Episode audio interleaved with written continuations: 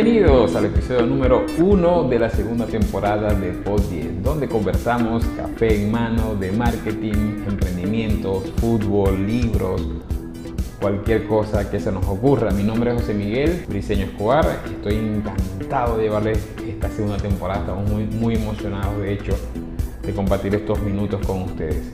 Gracias por sus comentarios sobre la primera temporada, los agradecemos totalmente todos, los leímos con detalle, con detenimiento.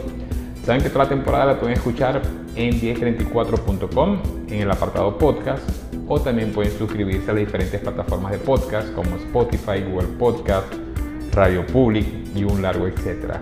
También pueden suscribirse en nuestro canal de YouTube 1034. Allí les invito a suscribirse y a darle a la campanita. Hace poco en mis redes sociales eh, hicimos una pregunta, que cuáles eran sus libros preferidos. Y de vuelta me preguntaron lo mismo, que cuáles eran mis libros preferidos. Entonces, bueno, por acá, en este primer episodio, vamos a hablar sobre literatura. Es decir, sobre cuáles son los libros que, que han marcado una esquina en mi vida. Digo marcar una esquina en, mi vida porque en una ocasión, en uno de estos libros que les voy a comentar, dice que hay cosas que son esquinas en la vida de la persona. Un acontecimiento, un matrimonio, un fallecimiento, algo muy importante, que hace que tú vayas una línea en la vida y luego eso que pasó sea una esquina. hay como un giro allí. Y los libros pretenden ser estos giros, que, o estos 10 libros que les voy a mencionar, son esquinas en esta vida. El primero es Juan Salvador Gaviota. Ojo, no los voy a decir en orden de preferencia ni en, el orden que los leí, sino en un orden, sin orden específico. Juan Salvador Gaviota de Richard Bach es ciertamente el primer libro que leí o que recuerdo que leí.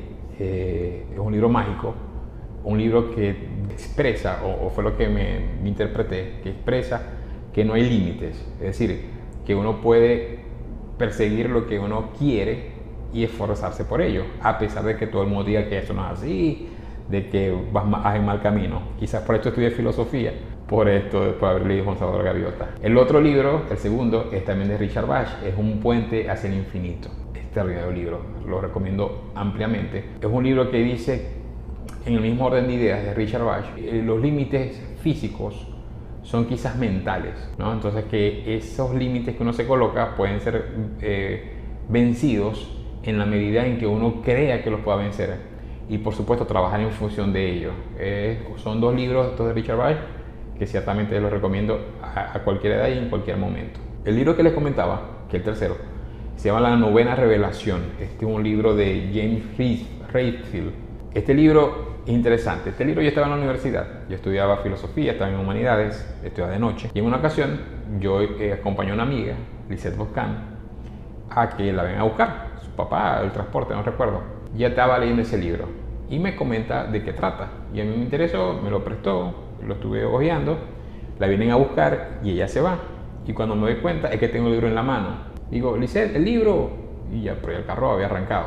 Yo sigo, empiezo a leerlo desde el principio y dice el prólogo, palabras menos, palabras más. Dice lo siguiente, si este libro cayó en tus manos por alguna circunstancia extraordinaria, este libro es para ti yo recuerdo que yo estaba leyendo y yo miro hacia los lados y como que, ¿qué pasó? O sea, alguien me estaba filmando, no sé.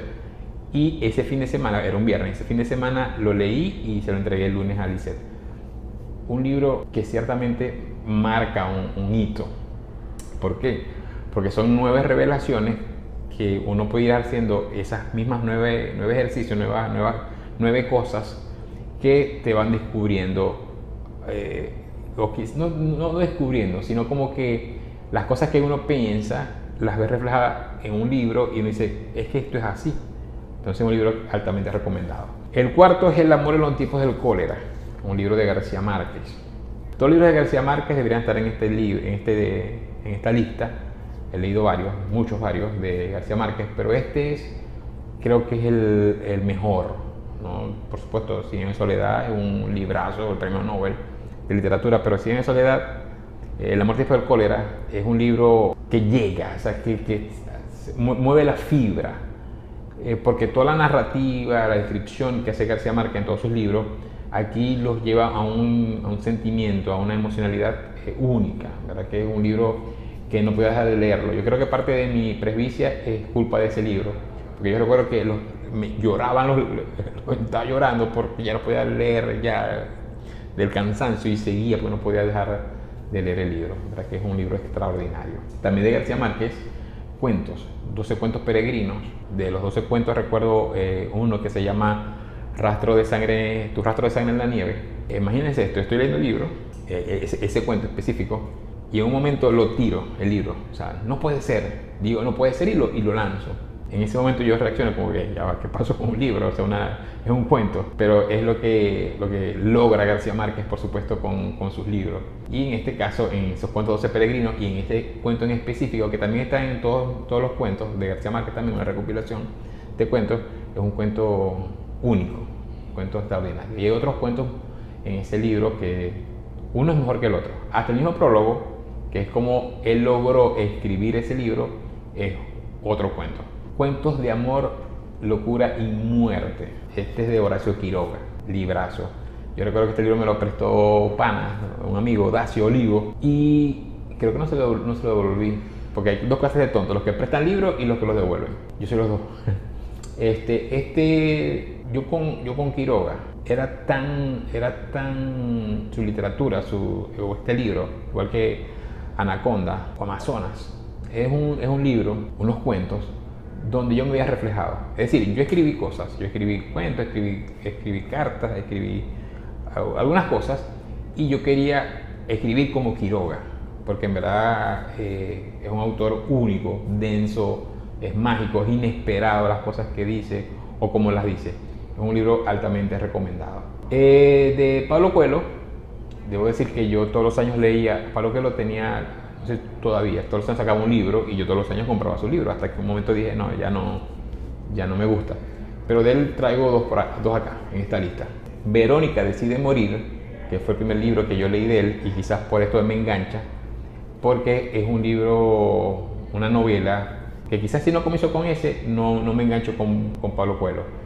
Pero gracias a este libro yo me enganché de varios, varios textos. Es un libro de locura, de muy interior, eh, muy íntimo y es un libro altamente recomendado. De Coelho recomiendo Verónica decide morir y El Zair. El Zair creo que es el centro de su literatura.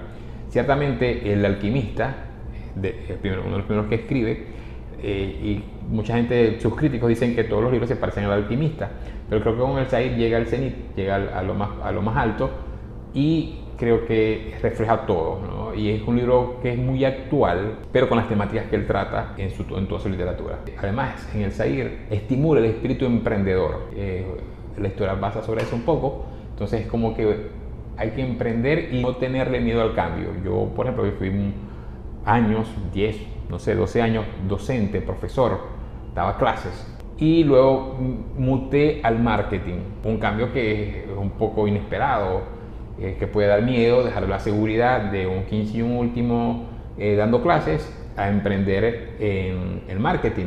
Bueno, el Zaire me ayudó un poco, me empujó un poco a lograrlo o hacerlo. El siguiente texto es el de Camerón. El de Camerón de Boccaccio es un librazo. Yo pienso que el que no lea el de Camerón no sabe lo que está perdiendo. Es para pasar buenos momentos porque son también una, recopilación de cuentos. Es como que unos amigos se reúnen a echar cuentos.